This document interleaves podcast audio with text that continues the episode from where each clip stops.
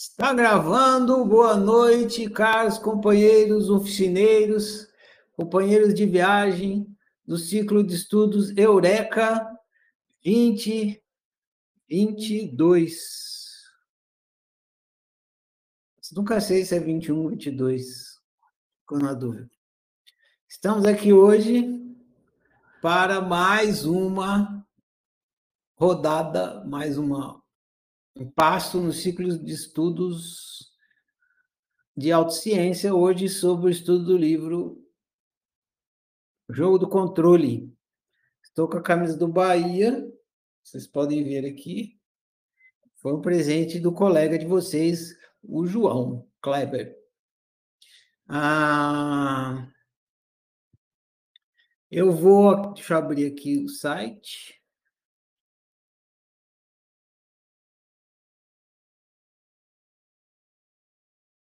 Vocês fizeram perguntas durante o dia de ontem de hoje, eu respondi as perguntas. Eu vou, então, me basear nas perguntas, vou chamando vocês para a gente conversando aqui sobre as perguntas, se ficar claro ou não ficar, a gente conversa por esclarecer mais. As perguntas, elas são elas são apoio para a gente ir desenvolvendo a conversa aqui. Quem tiver pergunta sobre a pergunta do colega, não se aveste, não.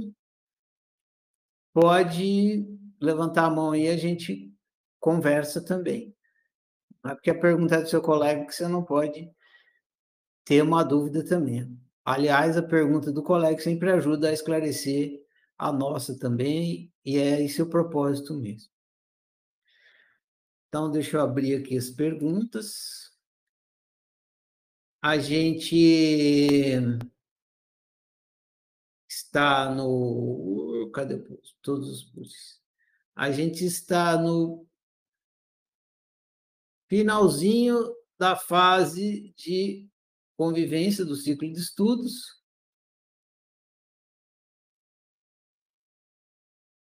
Vocês caminharam um bocadão, né? Ano letivo aí de 10, já foi que cinco, seis meses. Vai dar uns sete meses, né? Ah, logo, logo acaba o ciclo de estudos, a fase de estudos, e aí começa a fase de práticas. Agora, nesse finalzinho, vocês devem estar entendendo que muitos de vocês eu vi que começaram a entender, estão despertando, que a oficina explica como é que as coisas são, né? Ela não fala de nada uh, além do, do que é a nossa rotina, nosso dia a dia, só que coisas que a gente não percebe. Então, a gente não percebia que a gente vivia no jogo do controle, mas agora vocês devem estar ficando consciente, está percebendo. E a partir de agora vocês vão perceber mais e mais em todas as convivências que vocês têm. Muito bem, então vou começar aqui com a primeira pergunta.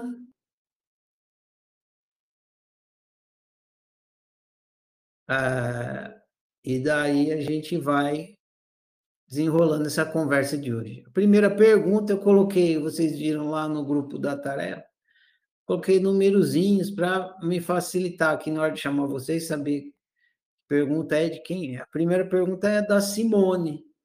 Então, se tiver aí, Simone, levanta a mão, a gente pode conversar, se não tiver claro. Pergunta da Simone ficou assim: Desejo de controle é inerente ao ser? Tá aí, Simone, não estou te vendo nem sua mão levantada. Não, né? Acho que não está. Eu vou ler então a pergunta da Simone aqui e depois eu ler a resposta. Desejo de controle é inerente ao ser? Essa é a dúvida da Simone. Preste atenção aqui, porque é muito importante ter esse discernimento do que eu vou falar aqui. Então, Desejo de controle é um equívoco. Quando você controla o garfo e a faca, na hora do almoço, seu desejo não é controlar o garfo e a faca. Seu desejo é comer. Quando você controla o carro para voltar para casa, fim do dia, seu desejo não é controlar o carro. Seu desejo é voltar para casa. Quando você controla o piano para tocar música, seu desejo não é controlar o piano. Seu desejo é produzir música. Analogamente, quando você controla o outro para isso e aquilo, seu desejo não é controlar o outro. Seu desejo é por isso e aquilo. Controle não é desejo, controle é estratégia de realização do desejo. Controlar o garfo e a faca é estratégia para a realização do desejo de comer. Controlar o carro é estratégia de realização para o desejo de voltar para casa. Controlar o piano é estratégia para realizar o desejo de ouvir música. Controlar o outro é estratégia para realizar o desejo por isso e aquilo. Toda realização é executada através de uma estratégia. É impossível realizar um desejo sem a execução de uma estratégia. E o controle é a primeira estratégia que você aprende e usa toda a sua vida. Sua sobrevivência depende de você se tornar competente em controlar as coisas. Só que você não. Só que. É, sua sobrevivência depende de você se tornar competente em controlar as coisas. Se você não controlar o garfo e a faca, não come. Se não controlar o carro, bate o carro no muro. Se não controlar o piano, não tem música. Contudo, embora o controle seja uma estratégia que funcione muito bem para interagir com as coisas, não funciona para interagir com outros seres humanos, pois todo ser humano tem vontade própria, assim como você. Por isso, na interação com outros seres humanos, a melhor estratégia de interação é o jogo da liberdade ao invés do jogo do controle. Então, repetindo e concluindo, desejo de controle não é inerente ao ser, porque controle não é desejo, é estratégia de realização do desejo. Ah, nossa, esqueci minha água lá fora. Alguém ficou claro? Alguém tem alguma dúvida sobre isso? Perceberam a, o detalhe? Né? A gente não quer controlar, a gente costuma falar assim, ah, você está querendo controlar, até eu, eu falo às vezes, mas eu sei que no fundo não é que você quer controlar, você usa a estratégia de controle para chegar ao seu desejo. Então, ninguém quer controlar, porque ninguém vai comer controle, lamber controle, respirar controle, né? Controle tem gosto de quê? A gente usa o controle para chegar no, no desejo que a gente quer realmente ser satisfeito.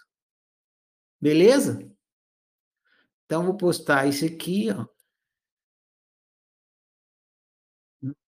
Da, da tarefa. Vocês viram aí, né? Já está a lista de presença. Muito bem. Eu vou apagar a câmera aqui um minutinho para pegar minha garrafa d'água ali e já volto.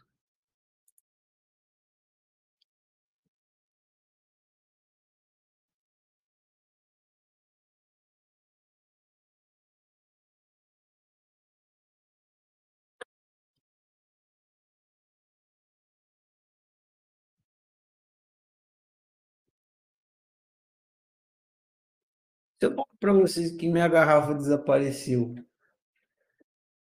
Nem tinha certeza que ela estava num lugar lá que ela não está. Muito bem. Vamos prosseguir aqui, então.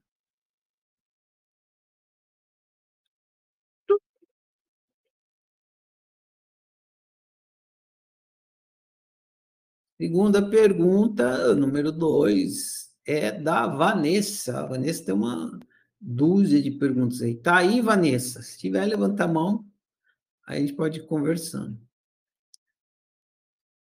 E aí, Vanessa, tudo bem? Oi, boa noite, tudo bem?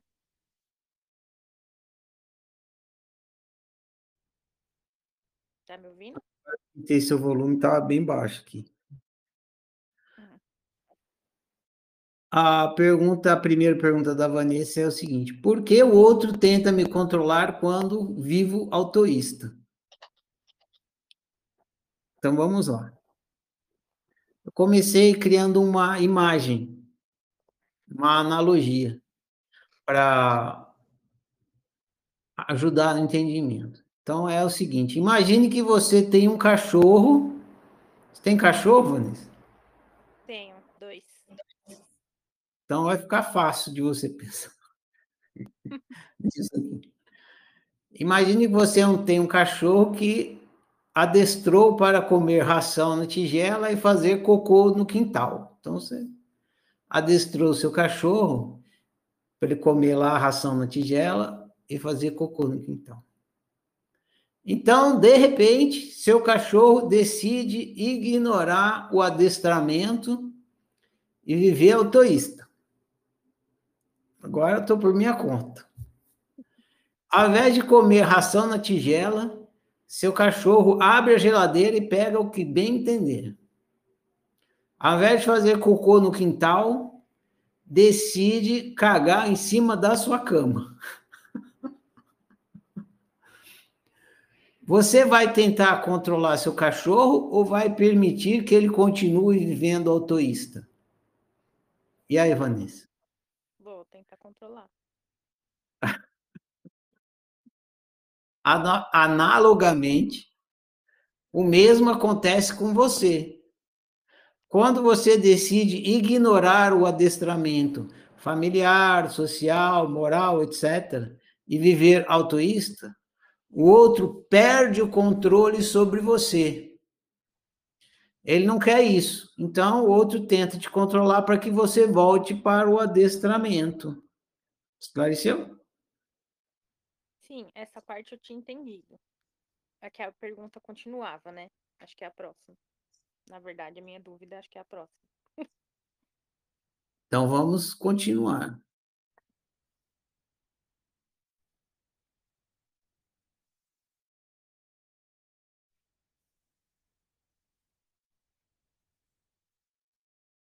Pronto, postei aqui a pergunta número 2. Dos. A próxima é.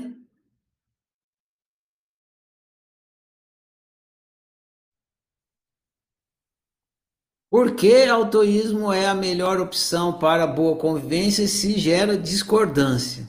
É essa que estava esperando? Isso, isso. Então, abre as, levanta as orelhas de elefante aí. Presta atenção. Por quatro motivos. Né? Porque o autoísmo é a melhor opção para a boa convivência se gera discordância. Quatro motivos. Quatro. Motivo número um. No autoísmo, você vive em acordo com a sua unicidade. Ou seja, você vive bem. Viver bem é pré-requisito para conviver bem, pois como você poderia conviver bem, sendo que não consegue sequer viver bem consigo mesmo? Ok? Uhum. Primeiro motivo. Você não está vivendo bem com você mesmo, como você vai viver bem com o outro? Ou seja, é. conviver bem.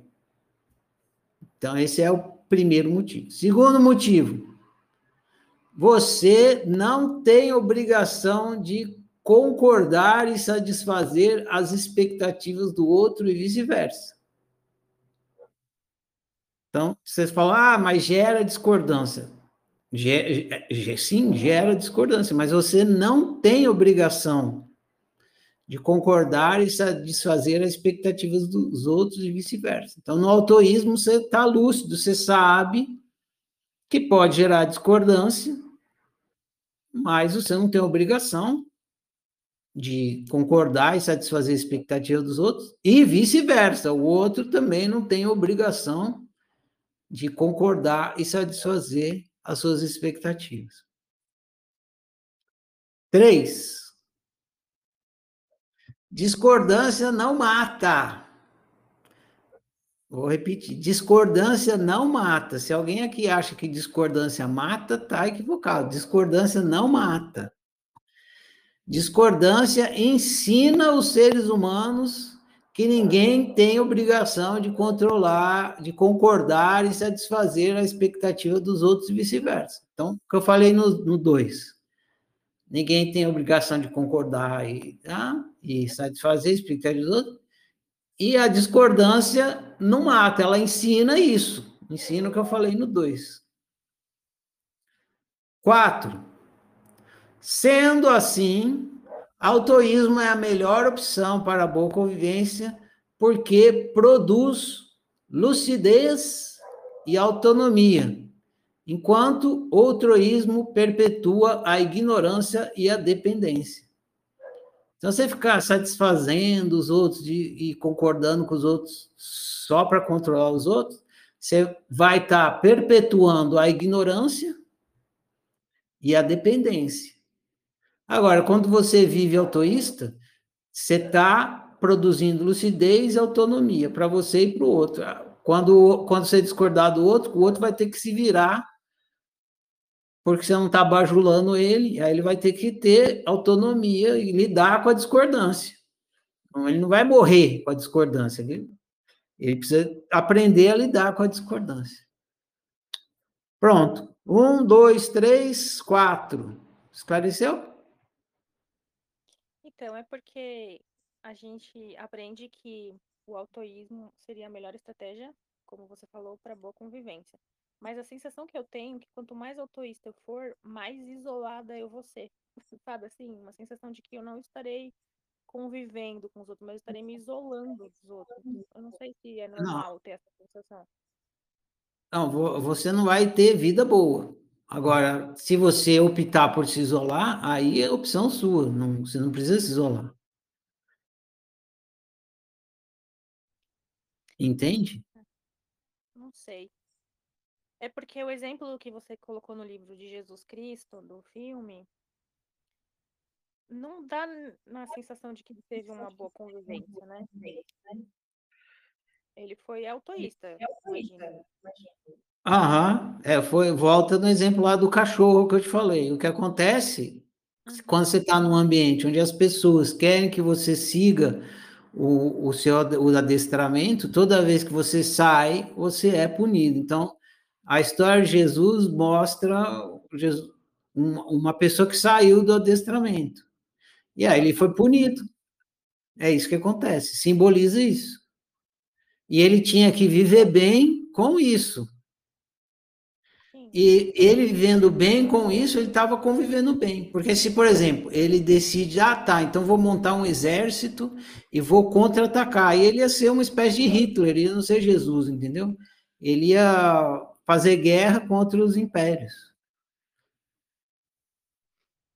Ele viveu bem com o mal viver que tentaram colocar ele dentro. Ele lidou bem com aquilo e viveu bem e conviveu bem com aquele com aquela vida ruim. A vida estava boa para ele? Não, estava ruim. Mas ele viveu bem? Viveu, porque lidou bem com aquilo. Uhum. Tá. É que a gente acaba sempre querendo buscar um pouco de vida boa também, né? A partir do momento que eu quero viver bem, eu também quero viver bem com os outros e ter uma vida boa, não passar a ter uma vida mais difícil, né? Ser atacado Isso, mas é... por ser autoísta. E isso, mas você tem que é, é, escolha a sua dor. Eu já falei isso diversas vezes. Você tem que ver se vale a pena, porque para você ter vida boa, você vai ter que jogar o jogo do controle. E para você jogar o jogo do controle, mais para frente tem uma pergunta que fala disso. Por que, que vida boa é, é impossível? Para jogar o jogo do controle, você vai ter que se submeter ou então partir para a guerra. E aí viver em guerra é ruim. E se submeter é ruim. Então, vai ter dor em todas as opções, tem dor. Você tem que escolher sua dor. Que que, qual é a dor que você prefere? Viver em autonegação e ter vida boa? Ou viver em autorrealização e a vida ser ruim? Escolha sua dor. Uhum. Tá. Vou pensar mais. Obrigada. Disponha. Eu acho que tem uma próxima pergunta aqui sua também, não tem, não? Deixa eu ver. Três, quatro. Tem mais uma, fica aí. Uhum.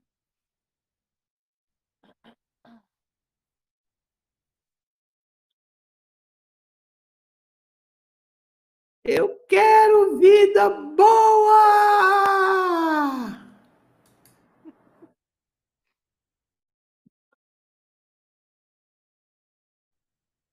Aqui, exatamente essa pergunta. E a sua. Não lembro bem o que você falou, mas sua pergunta ficou assim: por que não existe, por que não existe vida boa? Presta atenção vou explicar por que, que não existe vida boa. Isso aqui que eu vou falar é o que vocês vão ver no livro de amanhã, no próximo. Mas como você fez a pergunta e a gente já está bem perto, eu falo hoje e amanhã vocês leem tudo de novo, que eu vou falar aqui.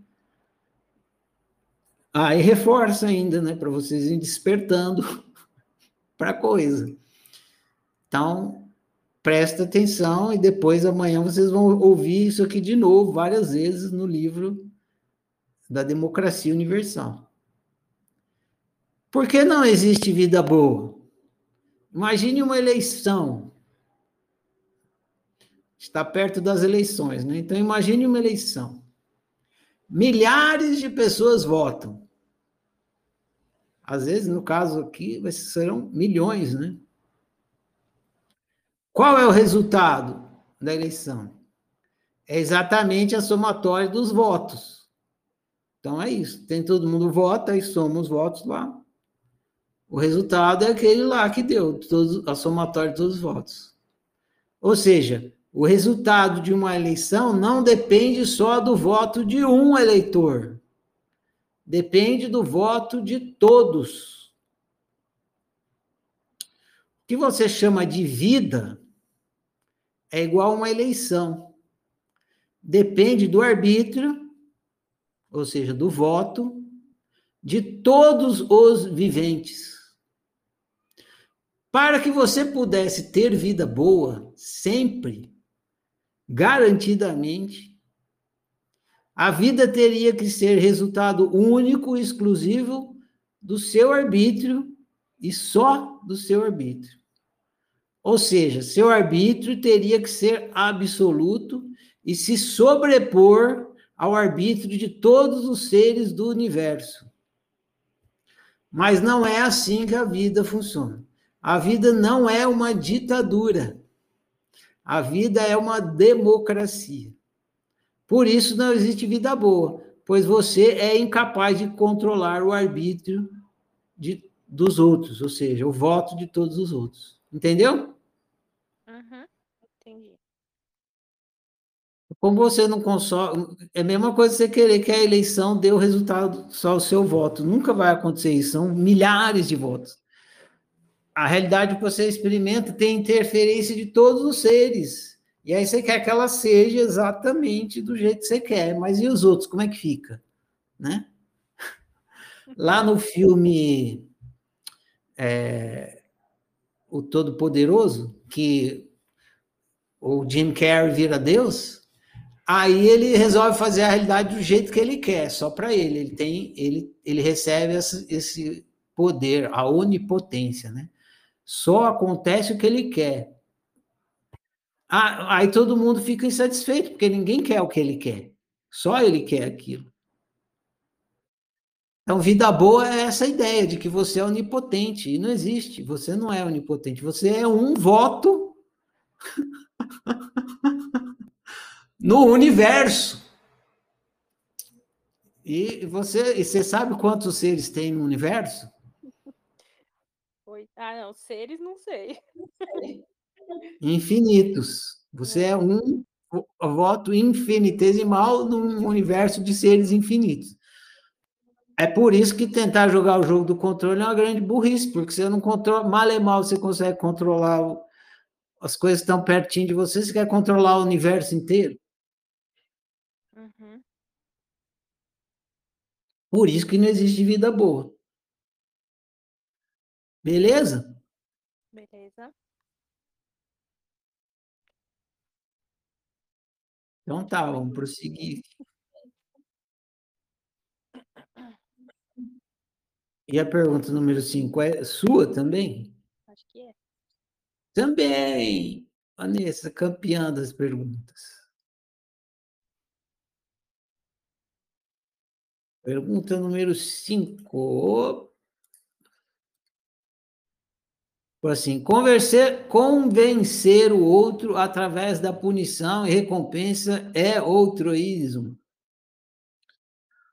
Eu vou ler a resposta aqui e você vê se satisfaz.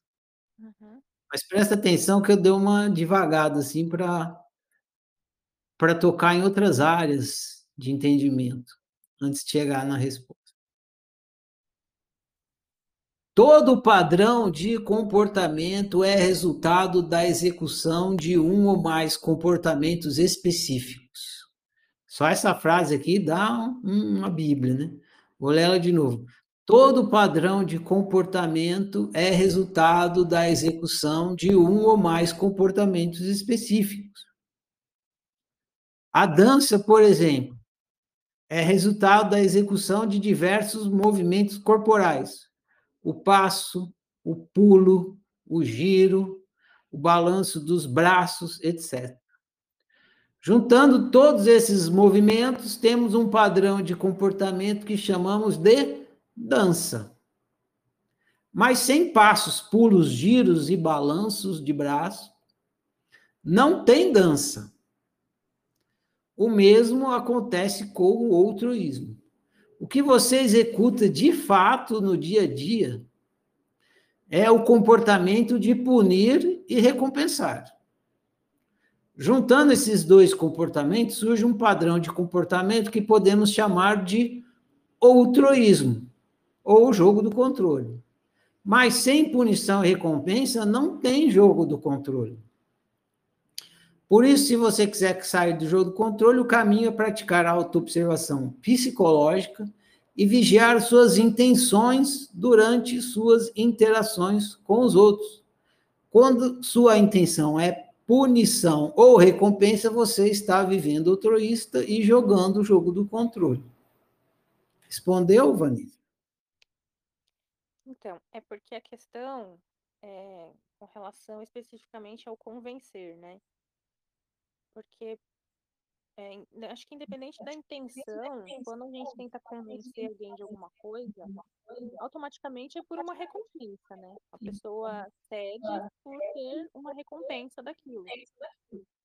Né? Quando você convence a pessoa, é porque ela entendeu que ela vai ter uma recompensa.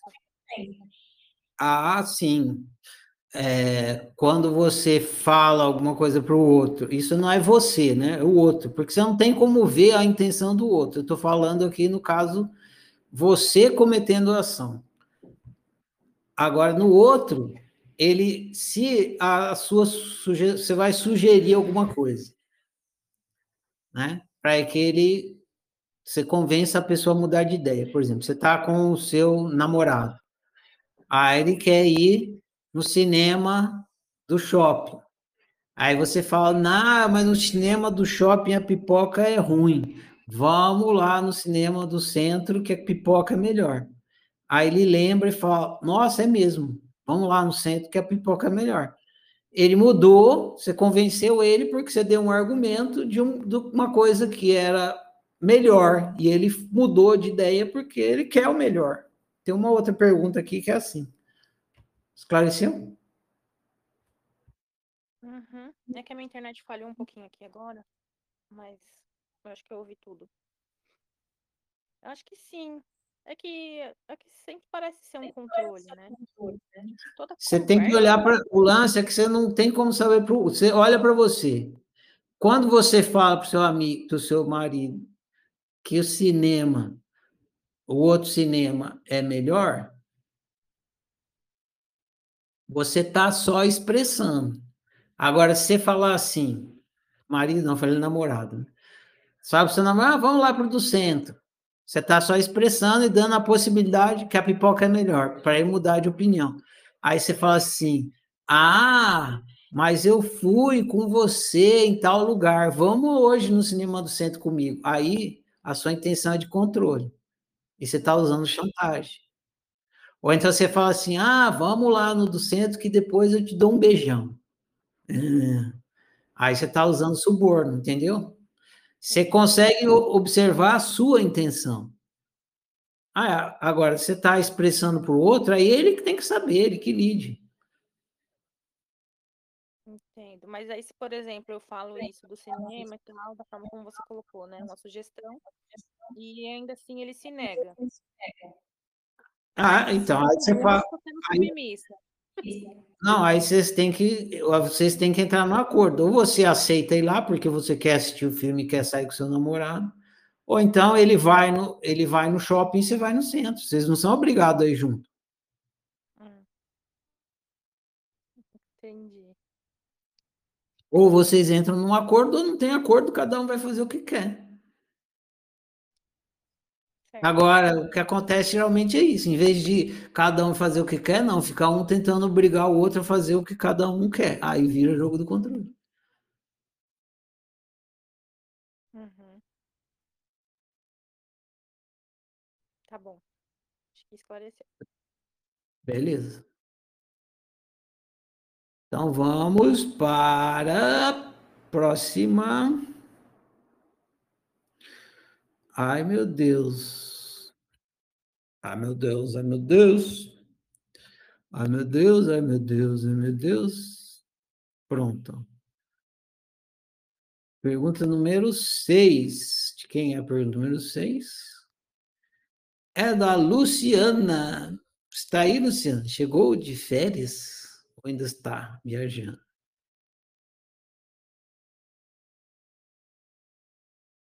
Luciano ainda está viajando? Mas é viagem longa, hein, Luciano? Então, vamos aqui, eu vou ler a pergunta da Luciana, se alguém tiver alguma dúvida sobre a pergunta dela, só se manifestar. Por que o sofrimento permanece enquanto a lição não é aprendida? Essa é a pergunta da Luciana, a dúvida. Por quê? Mas por quê? Me diga, por que, que o sofrimento permanece enquanto a lição não é aprendida?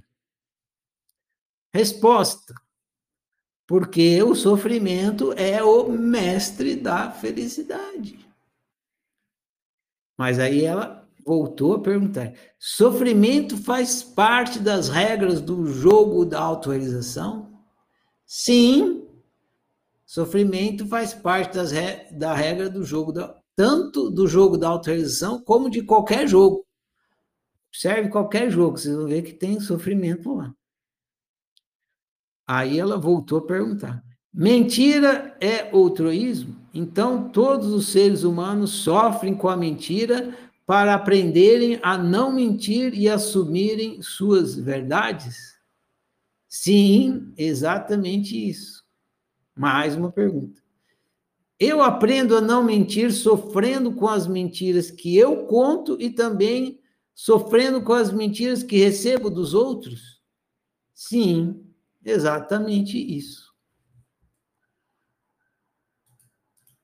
Beleza, gente? Alguém tem alguma dúvida sobre isso? Então aí está, Luciana. Resposta sua pergunta está postada também. Vamos à próxima. Pergunta de número 7 é da Ana Kelly. Tá aí, Ana Kelly? Ana Kelly também não está. Está. Tá, tá aqui. Ó, a Luciana tá aqui. Ana, agora eu vi a mãozinha. Eu vou abrir para a Luciana primeiro, depois vou para a sua pergunta. Pronto, Luciana, está liberado seu microfone, pode falar. Não viu minha mãozinha ali, não?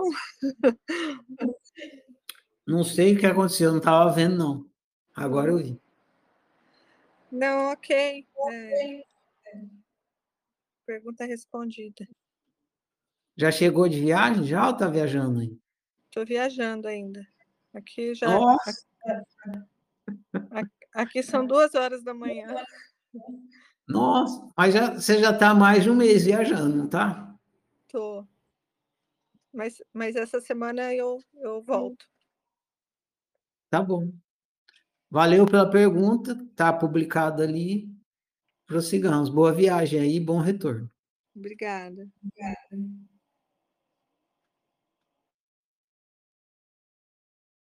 Tá liberado aí, Ana Kelly. A sua primeira pergunta é a seguinte: quando o outro é feliz fazendo o que quero, é jogo do controle? Tá me ouvindo aí, Ana? Tô sim, Ferrari. Então vou lá ler a resposta. Quando o outro é feliz fazendo o que eu quero, é jogo do controle? Tensão aqui, hein, Ana? Muita tensão, muita, muita, muita tensão. Seu jogo do controle acontece dentro de você e não dentro do outro. Então, tanto faz se o outro está feliz ou infeliz com você. Para sair do jogo do controle, você deve olhar para você e só para você. Quando sua intenção é controlar o outro, então você está jogando o jogo do controle. Esclareceu, Ana? Esclareceu, compreendi. É só eu e eu. O que o outro pensa, sente e difere. O outro vai ter que lidar com o seu comportamento e ele nem sabe o que está acontecendo com você, só chega lá a influência. Agora, você sabe o que está acontecendo dentro de você, então você tem que ficar atenta a isso, se você quiser jogar o jogo da liberdade e não compactuar com a intenção de controle. Beleza? Beleza, Ferrari. Tem mais perguntas suas aqui com, com questões correlatas, então permaneça aí Próximo, acho que é sul também. E vai esclarecendo mais. Você rodeou em volta de uma questão aqui, né? Eu, eu fui andando devagarzinho, não fui tudo de uma vez. Aí você perguntou, também é sua esse aqui. Ó. Quando manipulo sem intenção, é jogo do controle? Atenção também com a resposta. É impossível manipular sem intenção de controle. Você só manipula quando tem intenção de controle. Quando você não tem intenção de controle, não é manipulação, é interação. O que, o que pode acontecer é você estar inconsciente da sua intenção. Você tem a intenção de controlar, mas está inconsciente da sua intenção. Daí, acredita que não tem intenção de controle, mas tem. Por isso, para sair do jogo do controle é muito é, é fundamental se auto-observar e ser sincero consigo mesmo. Beleza?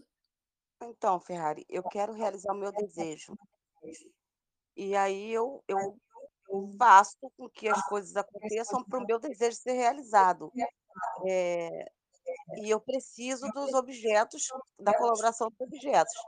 Então, é, é manipulação, porque eu preciso que os objetos façam isso para eu realizar o meu desejo. Está compreendendo? A palavra, estou entendendo. A palavra que você falou aí é fundamental. Você disse, é, eu preciso da colaboração, certo? Então preste atenção na palavra colaboração. O outro tem obrigação de colaborar com você? Não. Então, se você forçar ele a colaborar, aí você vai estar jogando o jogo do controle. Ou É, se mas você aí a manipula. manipulação, a manipulação é inevitável, né? Não, forma, eu- acontece. Ana, eu tenho que fazer a laje aqui na minha casa amanhã. Você quer colaborar para fazer a laje? Ah, se você falar só assim, eu posso ficar livre para dizer sim ou não. Mas se você falar, Ana, minha grande amiga, poxa, tal, estou precisando da sua colaboração, queria você aqui. Se você contar uma história, você me prende nisso, você me manipula. Exatamente, é isso que eu estou dizendo. Se você tem intenção que a colaboração aconteça de qualquer jeito, você não vai dar, eu não vou te dar liberdade de você falar não. Aí eu vou usar estratégias de manipulação para que você fale sim. Então, estou te Ah. controlando, Entendi. entendeu? Aham, entendi. Então, ficar observando. Se Eu percebo, então, Ana, minha querida, eu te amo demais. Nossa, você é a melhor pessoa do mundo, eu preciso fazer a live. Eu sei que eu estou falando isso para te manipular. Eu estou construindo a ratoeira para você cair nela. E quando você está construindo a ratoeira, você sabe que você está construindo a ratoeira. Então você fica de olho. Porque quando você constrói a ratoeira, você pega o rato. Mas quando você pega o rato, você fica presa também, porque você fica jogando o jogo do controle. Certo. Entendeu? Compreendi. Ficou bem claro agora, ficou bom.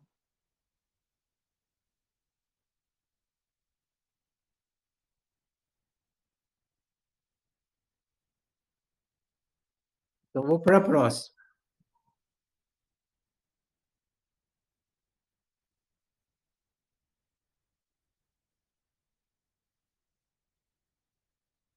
Essa aqui eu acho que vai te esclarecer mais de tudo, da questão que você está rodando em volta aí. Quando decido pelo outro, estou controlando? Quando eu decido pelo outro, estou controlando? Sim, quando você decide pelo outro, você está impondo. Quando você impõe uma. É assim.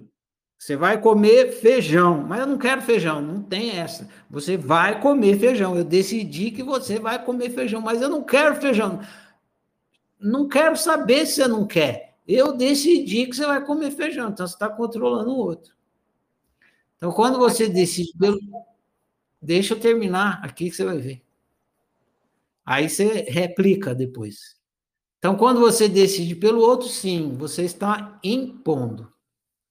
A não ser que o outro decida dar a você a liberdade de escolher por ele. Então, atenção nisso aí. Por exemplo, o outro, o outro decide viajar de ônibus e você é o motorista. Nesse caso, o outro está decidindo dar a você a liberdade de escolher a condução da viagem por ele. Outro exemplo. O outro decide comer em um restaurante e você é o cozinheiro. Nesse caso, o outro está decidindo dar a você a liberdade de escolher o preparo da comida. Em casos como esses, você decide pelo outro, mas não existe jogo do controle, pois o outro está optando por dar a você a liberdade de escolher por ele. Entendeu? É, a dúvida é, é- são as, os pessoas submissas, né? As pessoas autores submissas, elas não, elas não conseguem tomar uma decisão. Elas falam, não sei, não sei. Aí não sei, eu vou e decido. Eu estou sendo altruísta quando a pessoa fala, não sei, Ué, se ela tiver, se ela tiver falando assim, escolhe por mim, não, é o que eu acabei de falar. Eu, eu- às vezes você, por exemplo, você, eu vou, gente, eu vou na sorveteria comprar sorvete. Alguém aí, que sorvete que vocês querem? Aí o pessoal que está lá fala, compra o que você quiser, traz, traz o que você quiser. Aí você vai decidir o sorvete que todo mundo vai tomar. Só que todo mundo te deu a liberdade para isso, entendeu? Então, se a pessoa tá te dando liberdade para você escolher por ela, é que ela não quer decidir. Então, você não está impondo nada, nem manipulando. Você tá, elas te deram, te colocaram numa posição de decisão por elas. Agora, se a pessoa quer decidir alguma coisa, você decide por ela, aí, aí você está impondo a sua decisão. Entendeu? Então. Se a pessoa fala assim, ah, eu não sei, aí você fala, então eu vou decidir por você, tudo bem? Ela fala, tudo bem, pronto, aí você não impôs nada. Tá. Então, tem que fa- o certo é eu fazer essa pergunta para que a pessoa eh, não se sinta controlada. Para eu não não não estar controlando, eu faço essa pergunta: "Posso decidir por você, né?" Porque se a gente está na É porta do cinema, tem 2 filmes, Homem-Aranha e Batman. Eu falei: "E aí, Ferrari, quer ver o Homem-Aranha ou o Batman?" "Ah, não sei, não sei". Aí eu falo: "Ah, então vamos aqui ver o Homem-Aranha". Eu esqueço de perguntar: "E aí, Ferrari, pode ser o Homem-Aranha?" Eu tenho que perguntar, né, que aí eu não estou controlando.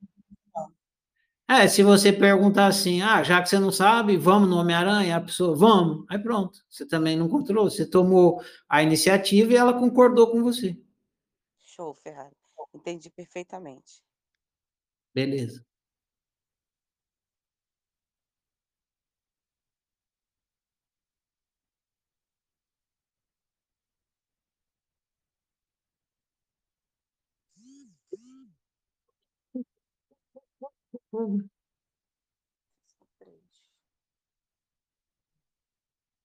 A próxima pergunta é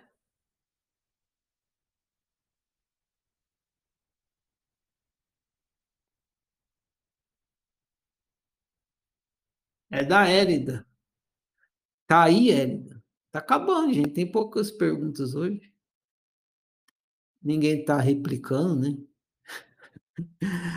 O ciclo de estudos é assim, no começo vocês têm um monte de perguntas, quando chega no final, quase não tem nenhuma. Só tem crise de consciência, só isso. Hélida, você tá aí, Hélida? Então, vou ler a pergunta, a sua pergunta, Hélida. Vou ler a, per- a pergunta da Hélida, se alguém tiver alguma questão. Devo aceitar a experiência alheia ou ter minha própria experiência? Ah, quando vocês fazem perguntas assim de devo, eu, eu me corrobo. de- Eu falo, ai meu Deus, meu Deus, até quando? Devo aceitar a experiência alheia ou ter minha própria experiência? Horas, você decide, né? Você quer que eu decida sua vida para você? Se você deve isso ou aquilo, é você que decide. Você que vai experimentar a sua decisão. O que posso te dizer é que a experiência alheia nunca é uma experiência objetiva. Então, isso é um, uma coisa a se considerar, muito importante.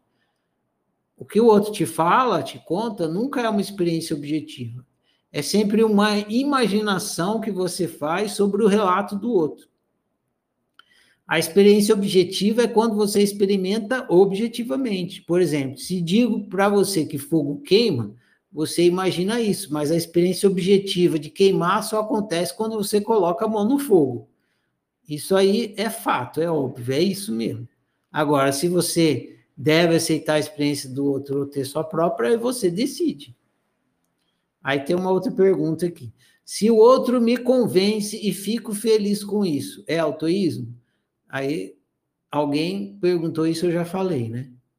Se por um convencimento, se for um convencimento sem imposição ou suborno, sim, é autoísmo. O outro te mostrou uma opção melhor e você mudou de ideia. Por exemplo, você me explica e me convence que é melhor usar chinelo do que sapato. Eu mudo de opção por autoísmo, pois quero o que é melhor para mim. Isso aí faz parte da inteligência. Eu sou facinho. Se alguém tiver uma ideia melhor que a minha, eu mudo na hora.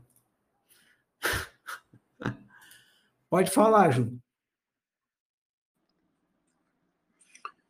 Então, querido, é, aí vai entrar essa coisa do. Eu estava conversando com a oficineira nesse tanto, porque eu continuo com essa dificuldade de, de saciar minha criança, né? de brincar de tal, e criar esse cardápio de opções. Então, assim, nesse caso, por exemplo, eu não tenho um, um cardápio bom, mas é, aí a pessoa diz: rapaz, sabe o que é que tu faz? Vai naquela escorregadeira ali, desce de costa. Aí eu falei, porra, porreta, eu nunca fiz isso, não. Tá valendo?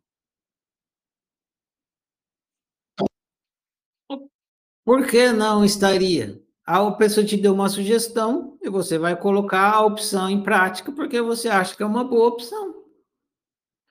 Se você o tempo todo a gente está recebendo opções e a gente fala, essa é ruim, essa eu não faço, essa é boa, essa eu faço, eu experimento. A gente troca, a gente troca opiniões, o que não significa que de fato você vai curtir a coisa, porque na hora que está na ideia, fala, ah, desce de costa. Aí você desce. Aí não é bom, aí você fala, pô, a ideia não era boa. Aí você não repete. Mas você precisa experimentar para decidir se era ou não uma boa opção. Se for, que nem o caso do chinelo, a pessoa me, me explica, chinelo é melhor, é mais arejado, você não vai ficar com o pé suado, não vai dar ácido úrico, não sei o que. Eu falo, pô, é mesmo, né? Chinelo é melhor que usar sapato. Aí eu começo a usar chinelo. Se realmente é tal como a pessoa me falou, eu continuo naquela opção, porque é melhor do que sapato. Entendeu? Se não for, eu volto para minha.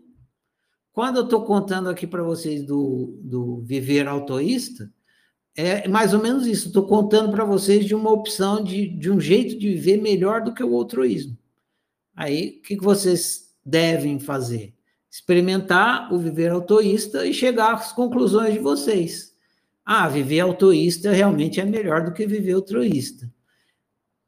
É, se não for, você volta para viver altruísta. Beleza? Bom demais. O Reinaldo levantou a mão aqui. Está liberado, Reinaldo. Ô, Ferrari, como é que eu faço para convencer você que usar a camisa do, do, do, Galo é melhor do que essa do Bahia, velho? Deixa eu te convencer, me explica aí como é que eu faço. Eu não sei, velho. Esse, trabalho aí não é meu, não. Esse trabalho é seu. Essa, mas você mandar a do, a do, a do que? A do Galo? A do Galo? Isso. Manda... Time de primeira divisão, time disputando Libertadores, brasileiro. Vai vestir uma camisa da Série B, Ferrari. Oh, convenceu, Eu acho que você me convenceu. Vou mandar uma de presente para você para te convencer, então.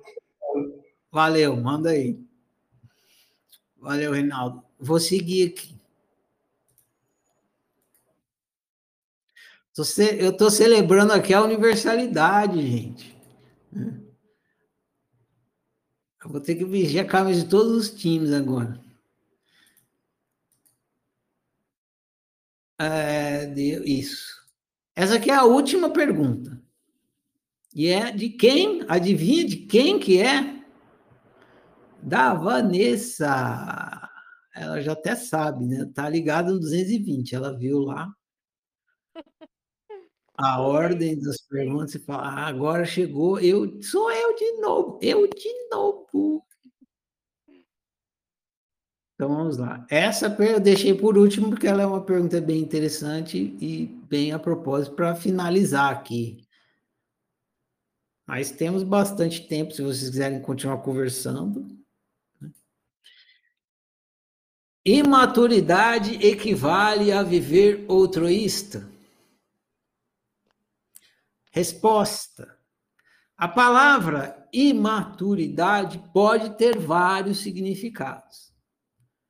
Creio que o mais comum é falta de sabedoria. Então, a pessoa imatura é que falta sabedoria. Uma pessoa sábia é o oposto de uma pessoa imatura. Sabedoria é sinônimo de lucidez. O oposto de lucidez é ignorância. Feito essa volta, podemos concluir que uma pessoa imatura é uma pessoa ignorante, sem lucidez. Ignorância e, e altruísmo estão ligados, mas não é a mesma coisa. Ignorância é o estado consciencial que leva um indivíduo a viver de forma altruísta. Resumindo e respondendo, viver altruísta é resultado de imaturidade, não a imaturidade em si. E aí, tinha uma outra pergunta que ficou assim: e por que uma pessoa madura vive autoísta? Porque, sendo sábia, sabe que é o melhor jeito de viver e conviver. Esclareceu? Sim. É que eu estava pensando com relação às emoções, né? Imaturidade, não saber lidar com as emoções, e aí acabar controlando o outro, tentando controlar o outro, né? Mas funciona igualmente, porque você precisa ter lucidez sobre o funcionamento das emoções para poder lidar bem com elas. Então, se você não tem lucidez sobre o funcionamento das emoções, você acaba lidando mal, vivendo mal e indo para o altruísmo. Sim. Perfeito. Beleza? Então, essa foi a última pergunta que eu recebi aqui na tarefa. Se alguém tiver alguma questão que queira conversar, alguma outra pergunta, o momento é agora, levante a mão e conversamos. Está aberto.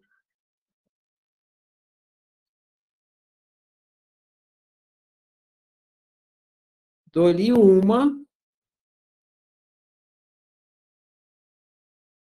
Não vou assistir o jogo do Bahia. Depois passo para você, tá, Reinaldo? Fala, João, tá liberado.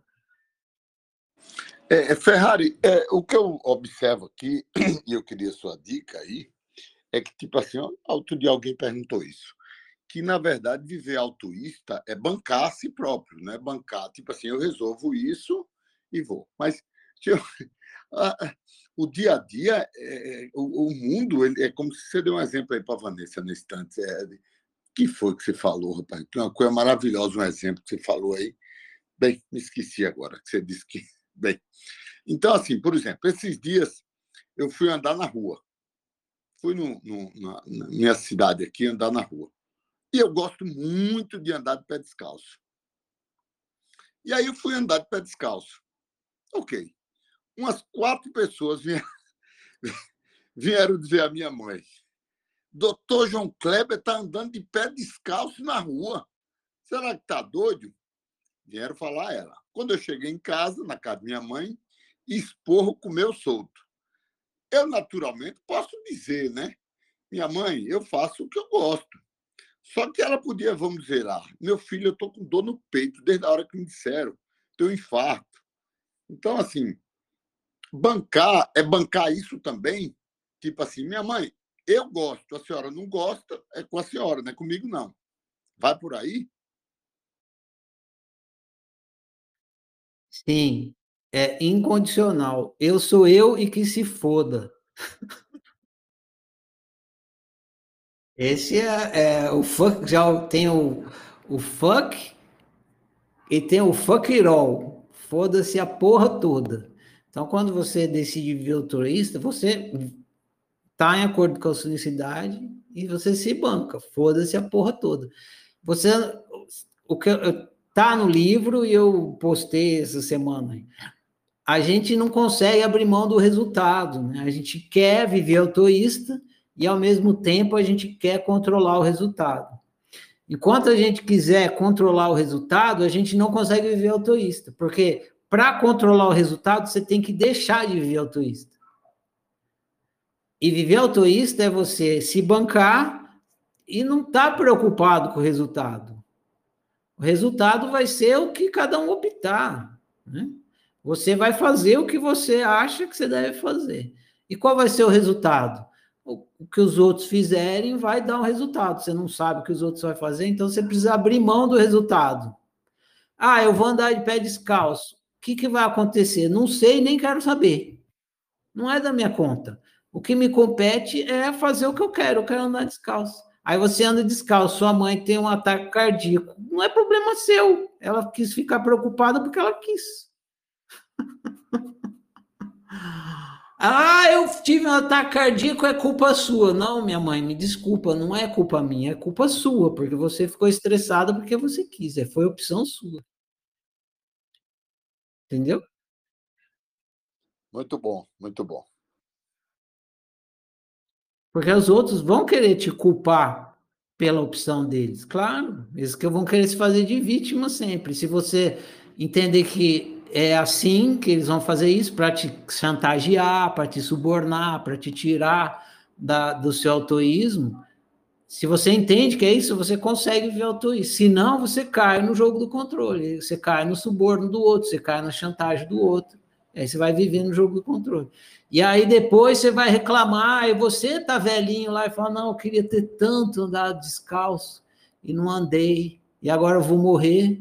E, e aí? Não dá mais tempo de andar descalço. Aí você vai ter arrependimento e mágoa da sua mãe. Ah, desgraçada que não deixou andar descalço. Não. Era, tava na sua mão. Se quisesse andar, você andava. Você não andou porque você não quis. Porque você optou por não andar.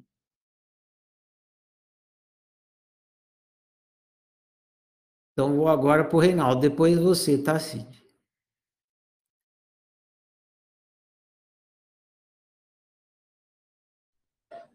Pronto, Reinaldo. O que eu ia fazer, na verdade, era uma sugestão e ainda vou fazer, mas pegando esse gancho do, do, do João que ele falou aí agora, aqui em Guapé tem um, um rapaz que chama de Jorge Pezão, e ele nunca usou sapato, e ele, ele foi eleito vereador ele ia nas reuniões da Câmara, nas reuniões em Brasília, em qualquer lugar que ele ia, ele ia de terno, gravata e de pé descalço. Casamento na igreja, terno e gravata e pé descalço. Inclusive, rendeu uma matéria no Fantástico a respeito disso. Depois eu vou até mandar o, o link aí para que todo mundo possa ver. Ele, eu nunca tinha pensado nisso, é um cara autorista, bancava tudo e todo mundo, não tinha lugar para ele ir calçado, ele ia descalço em qualquer lugar que ele fosse. Muito interessante isso que, que, ele falou aí. Eu vou mandar o link depois. Mas a sugestão que eu queria fazer, eu estava brincando aquela hora a respeito das camisas, né? Falei da camisa do Galo, mas tudo de brincadeira. Mas uma ótima maneira da gente divulgar a oficina sem impor nada a ninguém seria criar um modelo dessa camisa que todo oficineiro pudesse fazer uma e usar, cara. Porque às vezes é difícil. Você vai falar para as pessoas, as pessoas às vezes sentem como imposição. É difícil, coisa isso. Mas uma camisa seria uma ótima maneira de divulgar com uma frase legal da oficina um modelo que todo mundo pudesse usar. Eu acho que seria muito bom para estar tá divulgando um cine, divulgando esse trabalho e trazendo mais gente para dentro. Oficina Futebol Clube. Oh, yes! Oh, legal. Legal, legal. Futebol Clube. Sugestão anotada, Reinaldo. Vou prosseguir aqui. A Cid, depois a Luana. Pronto, Cid, está liberado seu microfone.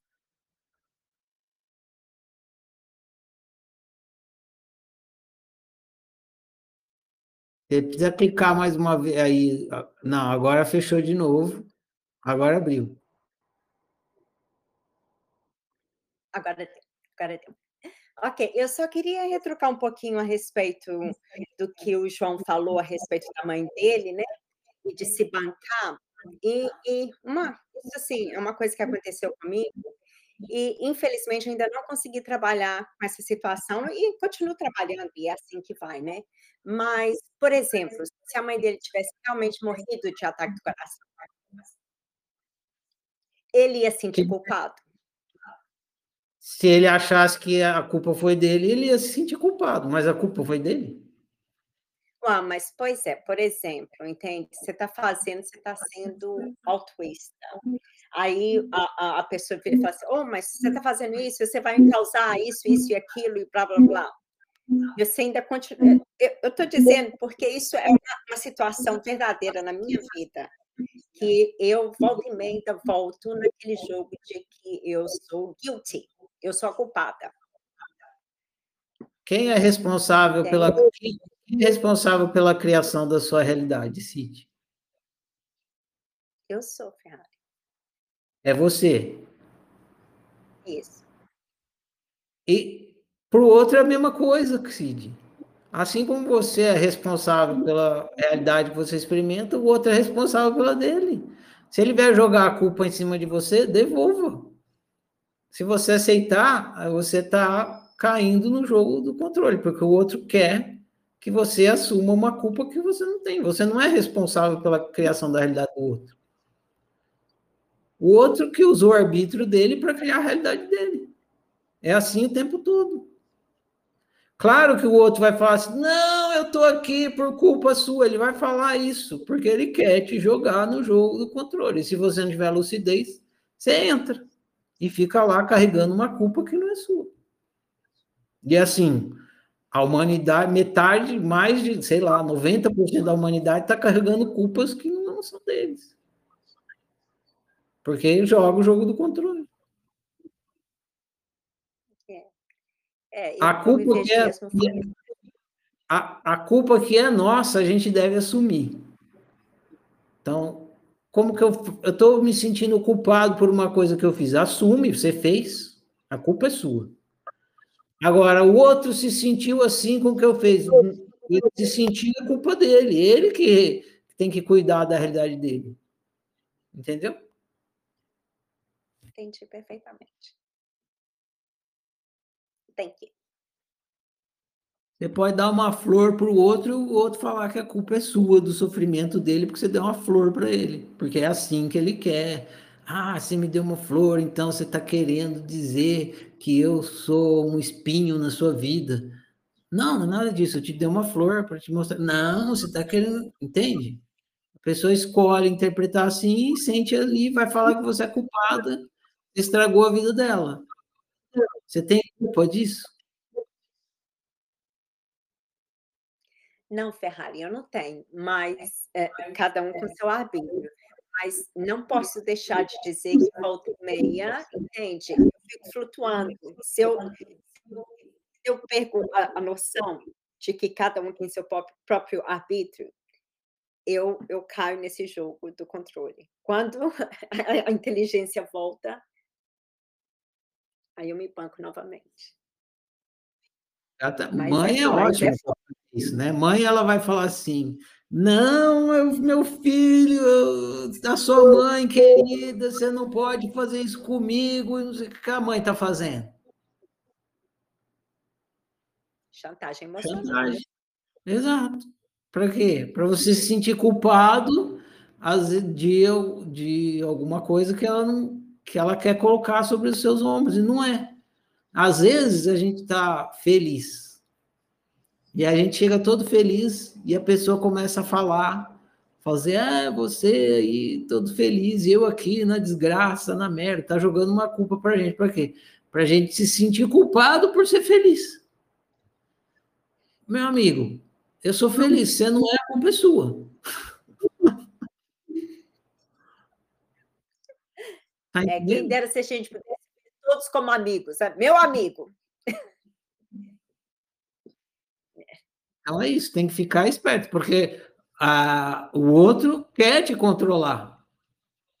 E se você não ficar esperto, ele te controla. E depois você começa a reclamar dele. Mas quem caiu no, na Arapuca foi você. Ele montou a Arapuca, você entrou e caiu, ficou preso lá. Ah, mas era minha mãe. Era sua mãe, mas jogou o jogo do controle do mesmo jeito. Não é porque a sua mãe não é um ser ali jogando o jogo do controle. É. Entendeu? Nossa, claro. Aí vem o significado, significante, vem muita coisa, né, Ferrari, por trás dos valores, a importância da pessoa e blá, blá, blá.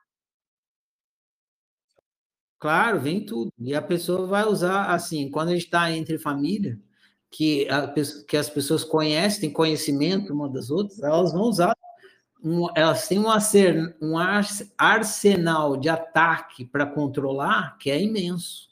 E eles vão usar tudo. Vão, começa aquele desenterro de defunto, você sabe? Só tem desenterro de defunto em relacionamento que é mais íntimo, né? Que a pessoa precisa saber todas as suas histórias. Aí vai desenterrando defunto, não sei o quê, mas aquela vez, não sei você aquilo e tal. O que a pessoa está fazendo? Está buscando estratégia para te controlar. E se você não ficar esperto, você entra. É foda. É. Esse jogo precisa de muita lucidez. Com ignorância não dá para viver bem.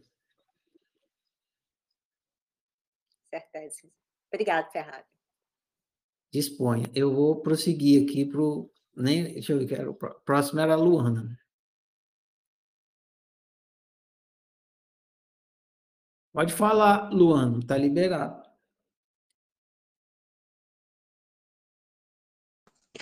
Oi, boa noite. Boa noite, Luana. Então, nessa situação do João, que ele trouxe da mãe dele, eu fiquei pensando assim, é, que- que assim, gente, gente mais, mais idosa, ou a, ou a mãe dele, a minha mãe, não sei, tem as crenças delas que estão consolidadas há milhões de anos.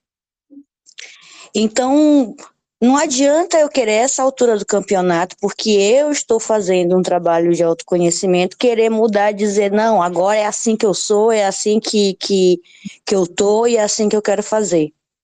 Aí eu fiquei pensando, se eu simplesmente ligar o botão do foda-se, tipo, deixa a pessoa falar, entra por um ouvido, sai pelo outro, e eu continuo andando descalço, eu continuo fazendo o que eu descobri que me dá prazer, é, fazer assim, para mim, não me parece um, ou, ficar altruísta ou fazer jogo parte do jogo do controle. Para mim, eu, eu, eu vejo assim como uma estratégia de não entrar. Tá, tá, deixa ela falar, deixa minha mãe falar o que ela não concorda, que eu faço hoje, que eu faça hoje. Entra por um ouvido, sai pelo outro, e eu continuo fazendo o que eu descobri agora para mim, que para mim é importante. Aí a minha pergunta é essa, assim, tipo, isso aí que eu tô fazendo, eu sei que pode parecer que eu tô sendo falsa ou cínica, mas assim, eu também não posso ver como tá sendo inteligente, porque assim, eu não vou mudar minha mãe agora com 80 anos, sabe? Então, é energia desperdiçada. Não... Ligar o foda-se não é melhor? Quem falou em mudar o outro? Não falei em mudar o outro em momento algum. Na hora que você decide andar descalço, você não está mudando o outro. Você está fazendo o que você acha que é melhor para você. Não, sim, é, é, é, o que eu estou dizendo, assim, essa, essa, a questão do, do se importar com que ela, com que ela pensa, no caso, com que a minha mãe pensa. Se eu simplesmente, ao invés de ir lá, tentar convencer, tentar explicar por que, que eu fiz, por que, que eu deixei de fazer, eu simplesmente disser, ai, tá bom então, tá bom então, e tocar o barco, para isso, isso é ser falso, isso é estar tá participando, contribuindo para o controle? Ué, se você está sendo falso, falso você está sendo, é simples assim, um igual a um. Veja, você está indo para um lugar que eu não tem a ver com a questão. Não estou falando de você ir lá mudar sua mãe, nada disso. É você, eu quero andar descalço, eu ando descalço. E o que, que o mundo vai achar? Foda-se.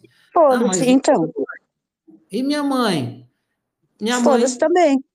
Exatamente. Então, é esse ponto aí que eu queria, que eu queria chegar. Eu posso simplesmente só ligar o botão do foda-se e aí continuar a minha jornada. Sim, você pode e deve, porque se você não ligar o botão do foda-se, vai, você vai viver de acordo com as expectativas dos outros e não de acordo com a sua necessidade. Você ah. tem do, ou você vive de acordo com a sua necessidade ou você vive de acordo com as expectativas dos outros. Uma você está o outro está te controlando, o outro você mesmo está guiando sua vida, realizando seu destino, você decide. Tá, não, tá bom então, é porque eu tô adotando como foda-se. assim, porque a verdade, às vezes quando a gente tenta justificar para o outro o porquê que fez X, Y, Z, é, mesmo que a gente não esteja tentando mudar o outro, só o fato de eu justificar é uma energia que eu coloco ali, é um incômodo que eu coloco. Eu acho que eu tentar justificar porque eu fiz, isso para mim me soa participar do jogo, mas só dizer, ai, ah, tá bom então, fi, é, continua achando que você tá achando e eu faço, faço de conta que não é comigo. É, é mais fácil, né? Eu acho, eu acho. Simples você dá a liberdade para o outro usar o arbítrio dele do jeito que você quiser. Se eu, de, eu decidi usar, e para si mesmo, então eu estou usando minha liberdade para andar descalço. É isso. E o outro? O outro é livre para fazer o que ele quiser. Se ele quiser ter um ataque cardíaco, ele é livre para isso. Uhum. Entendeu? Entendi, faz sentido. Tá bom, então. Jogo do foda-se. É o jogo de liberdade. Só que você precisa, numa linguagem simbólica, de dar o foda-se. Senão você vai ficar, tipo, tentando satisfazer a expectativa dos outros. Aí você vai ficar preso. Uhum. Tá. Ok, faz sentido. Valeu. Dispõe. Vamos prosseguir aqui. Tinha gente com a mão levantada, só que abaixou ou o programa abaixou para você. Então, levanta novamente. A Jéssica.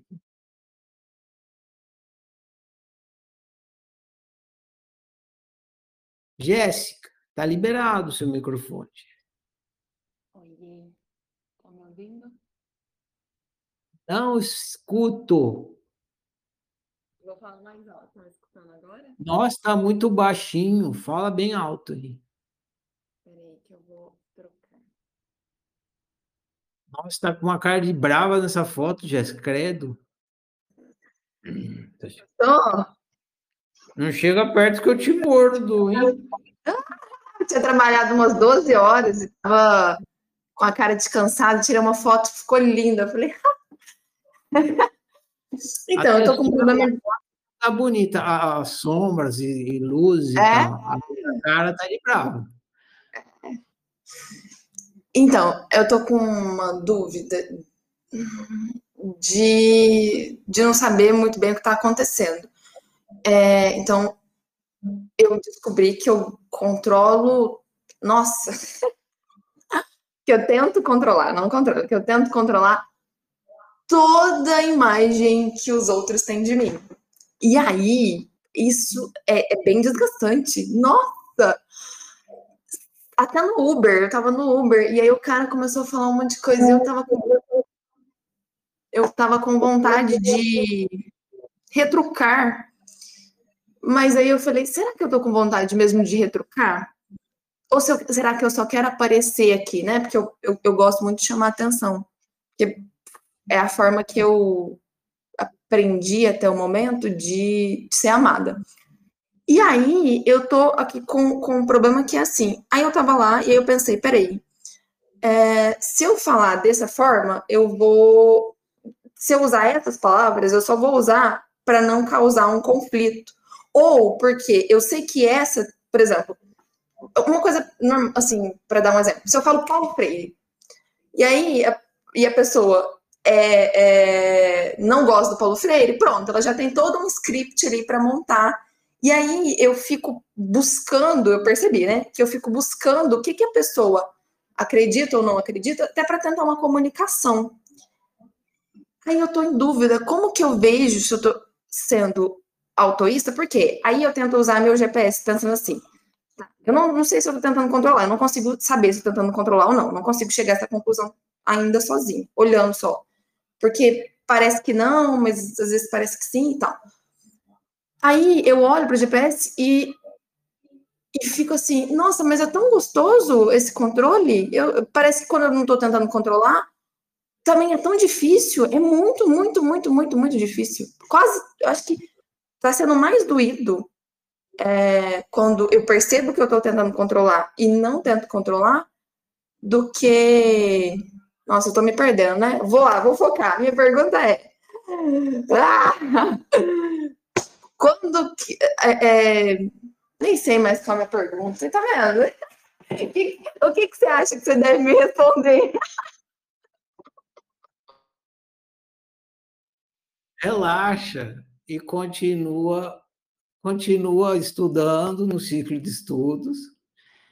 E quando chegar na fase de práticas, que eu for explicar ah, como vai ser a fase de práticas, você considera bem aí, se você está disposto, porque a fase de práticas requer um compromisso muito maior do que o ciclo de estudos. Mas se você achar que você está disposta a ter esse compromisso bem maior, aí conforme você for praticando, tudo isso aqui não está resolvido, vai se resolvendo e vai se encaixando, vai se esclarecendo. Porque você vai trazendo, na fase de práticas, isso que acontece, que ajuda demais. Você vai trazendo tudo que você estudou aqui no ciclo de estudos para o seu caso. Então, você vai, põe num caso seu, aprende a analisar aquele caso seu, extrair autoconhecimento daquele caso seu e conclui um ciclo. E aí vai para o próximo ciclo de práticas, pega outro caso seu, tal, e aí conforme você vai analisando os casos, os seus casos, especificamente, aí tudo que você estudou aqui no ciclo de estudos vai é, ganhando uma clareza bem palpável, fica bem óbvio mesmo. Então, não se preocupa se ainda está confuso. É normal que fique e prossiga fazendo o que você acha que você já consegue fazer. Se tem uma coisa que você não, isso não estou conseguindo lidar com isso aqui, não estou conseguindo. Uma hora eu vou ter competência para conseguir lidar com isso aqui, tá? Então, vai tocando. Ajudou? Ajudou. Aí eu queria outra, é, continuar, porque quando é, vocês estavam conversando sobre a, a, a mãe e tal, é, e aí eu fiquei um pouco desconfortável com esse foda-se. Ah, então tá com foda-se pra mãe, né? No sentido, tipo assim, é, sua mãe não, não quer que você descalço? Ai, mãezinha, você me cuidou tão bem, deu sua vida, né? Deixa eu pelo menos respeitar, já que você não pode mudar. Mas aí eu fiquei pensando, eu como mãe, e penso tanto que é desgastante, que é o céu e o inferno, é o sacrifício e blá blá blá. Só que aí eu falei, ah, então peraí, vê se faz sentido. É, eu não, não, na verdade agora eu fiquei com uma dúvida. Não faz sentido muito bem para mim ser autoísta com uma criança, 100%, sabe? Não tentar controlar. Eu, eu tenho uma relação com a minha filha muito de explicar as coisas, mas tem algumas coisas que não estão no mérito da explicação, sabe? Tipo, ah, ela não quer, ela quer comer chocolate sete horas da manhã e, e, e não almoçar, e, e não tomar café da manhã e ficar 50 horas de tela. Isso não está de acordo. E aí, eu tenho que estudar, como uma mãe, eu tenho que é, estudar mesmo. Eu sento a bunda na cadeira e vou estudando coisas que, ah, então qual que é a alimentação sugerida para tal idade e coisas desse tipo. E eu gasto um tempo da minha vida do caralho fazendo isso, que eu era para eu queria fazer outras coisas. Então, eu sinto que ela tem uma obrigação comigo. E aí eu queria que você falasse mais desse disso. De e aí? Tá errado, né? Eu sei que tá, mas mas tipo, como que eu, que eu consigo, conseguir controlar a vida de uma criança? Em alguns termos. Eu vou começar falando do foda-se para deixar um registro aqui. Ah, quando eu comecei com esse negócio de autoconhecimento, eu escrevi um livro chamado Foda-se. E assim, é, as pessoas me procuravam de tudo quanto é lugar por conta disso, né? Porque tem uma sabedoria aí no Foda-se, que é uma forma popular de tratar uma questão profunda de autoconhecimento o foda-se. E nem, nem todo mundo está disposto a usar uma linguagem popular para falar de coisas filosoficamente profundas. Preferem uma linguagem mais é, é, culta e tal. É, daí, como eu tinha isso, esse livro, foi, as pessoas liam, se identificavam na hora, vinham conversar comigo, e eu estava virando tipo o guru do foda-se. Todo mundo que encontrava alguma coisa de foda-se na internet mandava para mim, não sei o quê. E eu escrevi esse livro antes desse aí, que é famoso, a Sutil Arte de Ligar o Foda-se. Eu escrevi antes. Mas foi um livro pequeno, teve mil exemplares, foi em papel, e depois é, eu decidi não continuar. E eu não trouxe esse livro para a oficina.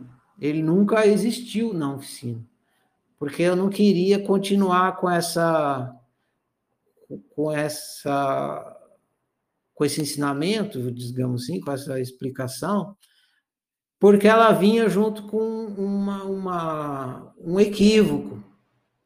E no livro escrito, não tinha como eu corrigir o equívoco, e mesmo quando eu explicava para as pessoas ao vivo, sim, elas ainda iam para equívoco. Qual é o equívoco? É confundir foda-se com vai se fuder. São duas coisas completamente diferentes. É uma coisa quando eu falo assim, foda-se, não estou interessado. A outra coisa quando eu falo, vai se fuder. Aí eu estou querendo, aí é jogo do controle, porque eu estou querendo ser agressivo com você, estou querendo partir para cima. Então tem, tem esse detalhe aí que a gente deve prestar atenção.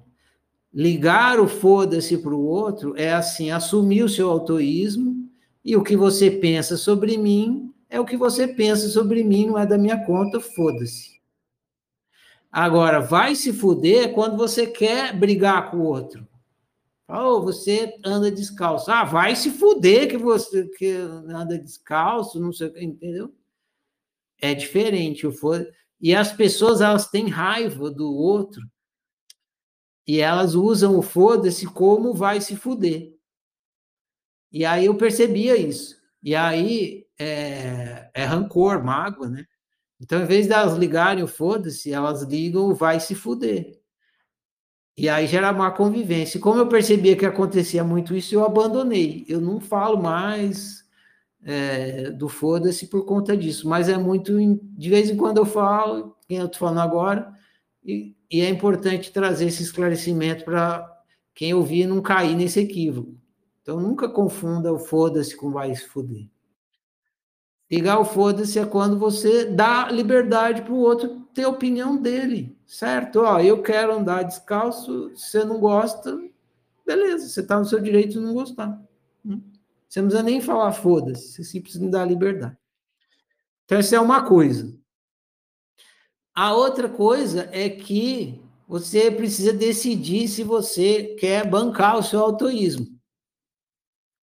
Então, por exemplo, o que acontece quando você pune uma criança para que ela te obedeça?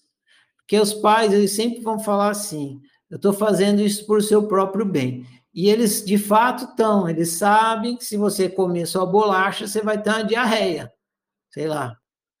Você come só bolacha, só bolacha, só bolacha, você vai ficar desnutrido, vai ter um dor de estômago, vai não sei o quê.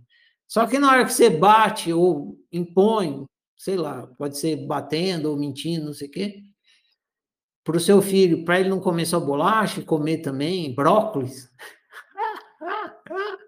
Tem que comer brócolis, meu filho. É, não, brócolis é bom, não, come brócolis que aí você vai ser, você vai se dar bem na vida. Mentira, né?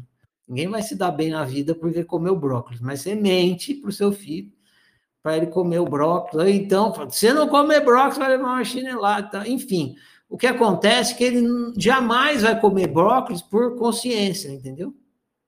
Ele vai comer brócolis para te agradar. Por que, que você está comendo brócolis? Eu estou comendo brócolis porque senão minha mãe me bate. Ou eu estou comendo brócolis porque senão não vou ser alguém na vida. Mas foi mentira, você não vai ser. Então ele não tem a real noção do porquê está comendo brócolis. E isso vai se replicar para várias outras coisas. Ele vai para a escola para não para estudar, porque ele quer aprender. Ele vai para a escola porque você obriga ele a ir para a escola. Se ele não for, você vai punir ele. Então, a, a, desde, você vai estar tá educando seu filho para jogar o jogo do controle, para fugir da punição e correr atrás da recompensa, e não para viver autoísta, entendeu? Aí vamos supor que você fala, ah, tá, então eu não quero educar o meu filho para ser um jogador do jogo do controle, eu quero educar ele para ele ter, seguir o gabarito dele, o GPS dele, seguir e viver em acordo com o gabarito dele e se autorrealizar. Então deixa ele comer bolacha até ele ter uma dor de barriga. Entendeu? Aí ele vai ter a experiência, o GPS dele, vai falar para ele, Tá vendo essa dor que você está sentindo aí? É porque você só comeu bolacha. E aí ele vai deixar de comer bolacha por consciência própria. É, a criança não vai fazer isso. Você não tem coragem de fazer isso, porque vai que seu filho vai para o hospital e morre, né? Não, então. eu, tenho, eu tenho coragem. Eu sou a mãe que, que olha, ah, tá em risco de morrer se ela pular dali? Não, então, mas não, não é nem dessas, assim. Estou falando, por exemplo, é, ela sabe, a Cecília sabe que ela precisa comer coisas, algumas coisas que, tipo, ah, só tem, só tem fígado hoje no almoço, e ela precisa comer uma proteína. E aí a gente conversa aqui, olha, quando tiver outra, tudo bem, mas essa você vai ter que comer. Só que aí, mas eu já entendi agora. É, eu, eu, quando eu faço, quando eu falo que eu, eu controlo e ela tem que comer, é, eu explico, olha, tem fígado, quando tem outro, outro dia, tudo bem, mas hoje só tem isso. Infelizmente, você vai precisar comer. Eu também não gosto tanto, vou comer. E eu achei que eu estava sendo controladora nesse sentido. Mas se eu explicar, já basta. Sem punir. Eu não tô falando, tipo assim. Sim, se você, na verdade, não quiser, né? Quando você explica, você está dando a pessoa, mesmo a criança, uma opção de refletir sobre as razões daquela sua proposta, entendeu? Porque se você fala, come isso e pronto, acabou. Ela não, mas por quê? Porque eu estou mandando. É difícil. Mas não é só desse jeito que eu controlo, certo? Porque assim, Ai. esse jeito não eu uso. E, e, é bem escrachado que é. Só que assim, tem outras formas mais sutis de controle também, né? Claro. O meu problema. Só com uma piscadinha, assim. Ele faz uma coisa errada, você dá uma piscadinha, assim. Você fecha o olho assim, faz assim ele já sabe que ele fez alguma merda que era para ele parar e está, está controlando ele, entendeu? E aí, isso é, um problema que esse, é, o livro chama de, de assim, primeiro você pune, depois você ameaça. O que, que é a piscadinha? É uma ameaça. Assim. É Pavlov. Uhum, eu vou condicionar. Ou vai levar uma bufa, entendeu? É jogo do controle. Ok, obrigada. Disponha.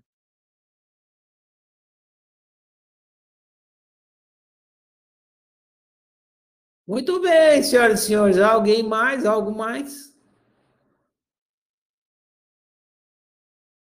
Dou-lhe uma, dou-lhe duas, dou-lhe três. Muito bem.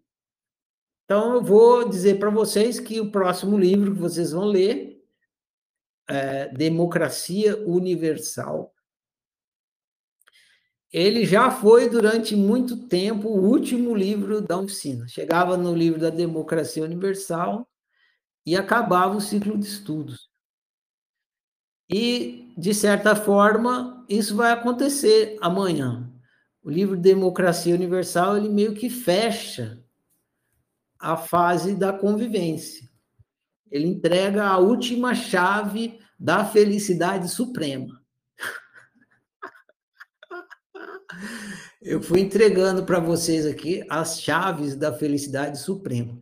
E o livro Democracia Universal vai entregar a última chave da felicidade suprema, ou penúltimo. Depois do livro da Democracia Universal, vocês ainda vão ter um livro que trata da questão da convivência, que aí é o último mesmo. E aí vocês vão ter mais, acho que, três, dois ou três livros, que é uma espécie de introdução à fase de práticas.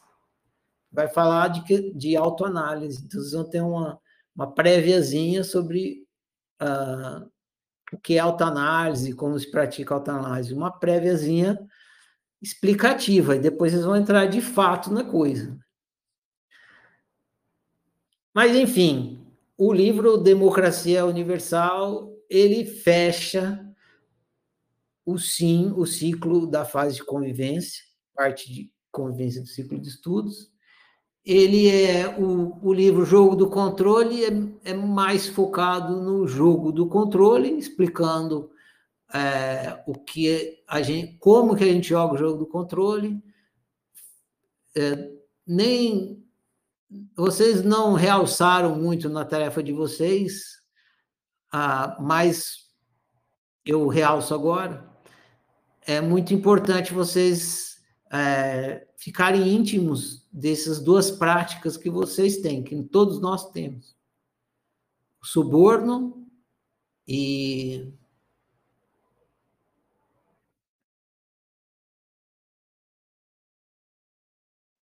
Ih, cara, fugiu a outra palavra. Que é a violência, né? A imposição e o suborno. E a gente está sempre executando isso. Ameaça, ameaça. É, geralmente é ameaça, né? Porque a gente já está a punição, né?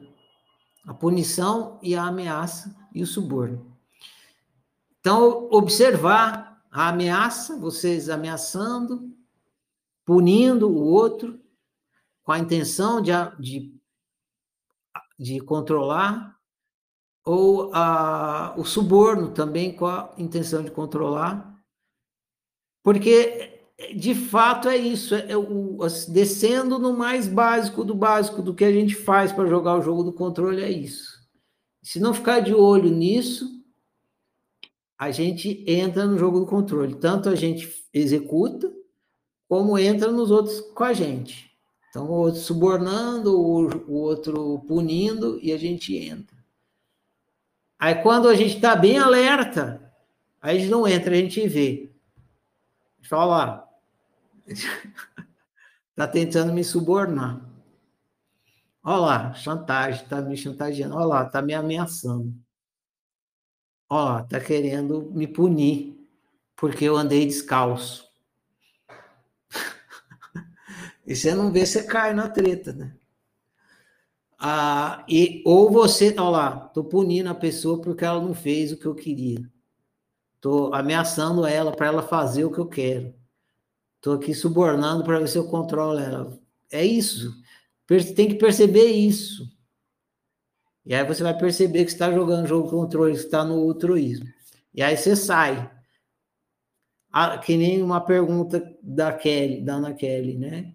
Ah, eu tô aqui é, manipulando, mas não estou manipulando. Não. Tem, às vezes você não está consciente, mas você está, então tem que observar.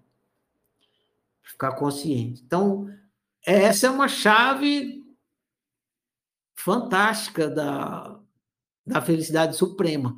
Fica de olho na punição, na chantagem, na recompensa. Tanto quando você executa com o outro, que é, não tem como, você, se você executou uma dessas coisas, você está jogando o jogo do controle. Então você pegou, fica consciente, entende que está no jogo do controle, não quer continuar, sai. É muito importante observar isso, então. O livro Jogo do Controle foi escrito para isso. Porque só falar que você vive altruísta não era suficiente. Era preciso entender exatamente aonde que você executava o altruísmo. E aonde que é? É na, na, na, na recompensa e na ameaça, na punição. É ali que você está executando o altruísmo. Que é o ponto X é esse. Então você precisa ver o ponto X. Muito bem, então o jogo o livro do controle fala, falou bastante do controle para ficar, para você entender exatamente como que você joga o jogo do controle. E o da democracia universal ele vai falar mais do jogo da liberdade, que é o outro lado. Né? Quando você sai do jogo do controle para jogar o jogo da liberdade, você joga um, joga outro, não tem como você jogar os dois ao mesmo tempo. Então, a democracia, o, o o estudo da democracia universal seria o estudo do jogo da liberdade, assim como agora você tiver o estudo do jogo do controle. Claro que um está relacionado com o outro, então quando fala de um, fala do outro. Mas aí a gente fecha, então, a, o jogo da convivência humana, que só tem essas duas opções. Ou você joga o jogo da liberdade, ou você joga o jogo do controle. E na democracia universal é para a gente aprender a jogar o jogo da liberdade, Agora já a gente já sabe como é o jogo do controle, desistindo do jogo do controle, indo para o jogo da liberdade. Então, desejo a vocês uma boa leitura, que vocês então tenham a eureka aí do jogo da liberdade, que vocês possam estar se conscientizando de, do benefício, de como é melhor viver e jogar, viver altruísta e jogar o jogo da liberdade do que o jogo do controle, para poder viver melhor e se autorrealizar, que é o objetivo desse jogo que está jogando, de, de ser humano. E prossigamos.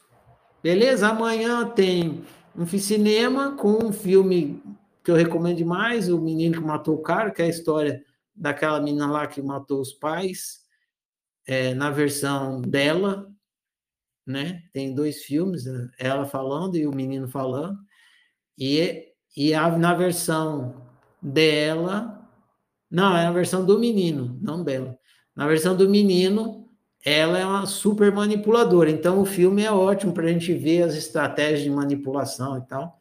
Então, recomendo vocês assistirem aí e participarem do cinema amanhã.